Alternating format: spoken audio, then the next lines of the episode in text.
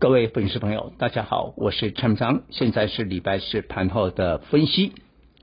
今天说实在蛮意外的，因为昨天的美国股市涨，但是其实幅度并不大。但是呢，比较特别的就是美国的纳斯达克跟费半都已经站上了季线，应该是这个理由激励了台股。本来台股开盘后还有平盘以下。但是呢，跌不下去了之后，今天出现爆发性的买盘。这个买盘呢，我认为两个部分，让今天台北股市收盘意外的大涨两百零四点，站上了一万四千九百。明天礼拜五会挑战万五。第一个就是外资，在国安基金进场之后，一直到昨天礼拜三这六个交易日当中呢，外资累计加起来它是卖超。哦，不捧场哦，哦，大家都怀疑他把货倒给了国安基金，大概卖超的金额超过了百亿。今天看跌不下去，可能也看到了纳斯达克站上了季线，外资就回补。今天买超超过了百亿。第二个部分，我觉得是一般的投资人，一般的投资人也对这个盘有点疑虑。但是呢，今天盘中啊，看起来跌不下去之后，下半场大家就勇于追价，所以出现了长红的走势。不过我们还是要看一下今天晚上的这个美国股市啊，因为现在正在密集公布了这个财报。美国股市只要没有大涨，明天礼拜五台北股市虽然有挑战万五的机会，但是恐怕会激烈的震荡了。有换句话说。类似今天这种一路啊，下半场一路的大涨，明天要再发生的几率，除非美国股市今天大涨，否则不容易的。但是昨天礼拜三我的专题也提到，不排除跟上美国股市的节奏，攻向季线。我们判断未来季线逐步的下跌到一万五千五百点，所以后面哦，当然一万五可能还要震荡一阵子了。但是后面可能还有六百点甚至七百点的空间。那目前哈是跌升反弹的股票为主。哦，以这个电子股来说，你看今天哦，其实台积电是最后一盘才拉起来，涨了六块收五零一。今天晶圆代工是涨在了联电跟力积电。那我认为美国晶片法案下个礼拜会参议院全院的通过。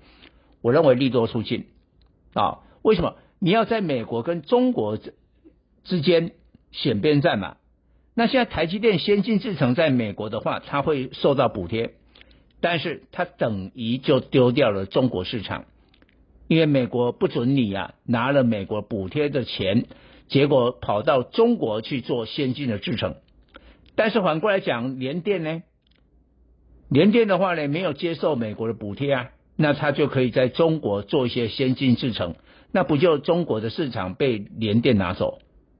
所以你看哦，今天这个法案呢、前一两天是反映哦，这个台积电是利多，今天一反映变成了联电跟力积电反而是利多，那就不意味这个法案下个礼拜通过之后利多出尽。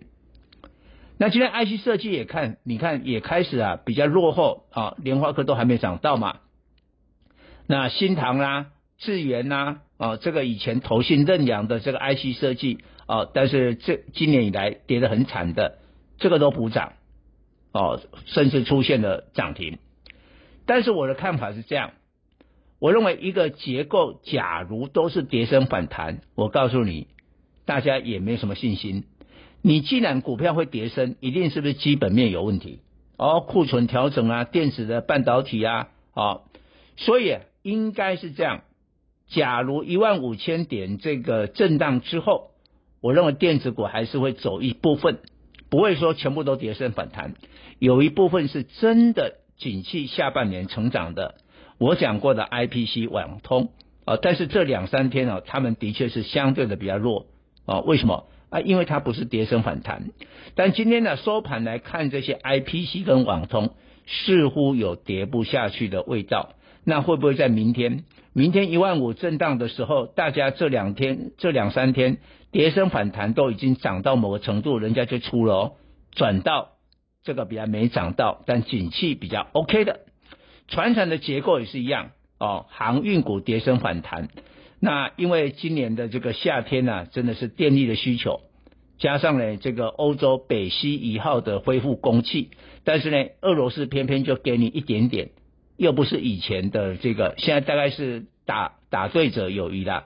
大概只供天然气百分之四十，所以欧洲更需要电力，然后怎么样？就去找煤炭，所以运煤炭的话，那散装轮啊，今天从二六零五的欣兴拉出了涨停啊，那货柜轮的长荣、阳明，这个基本上跟这个季线的互乖离都很大，也都会跌升来反弹，所以船产这一块可能明天会是一个重点。以上报告。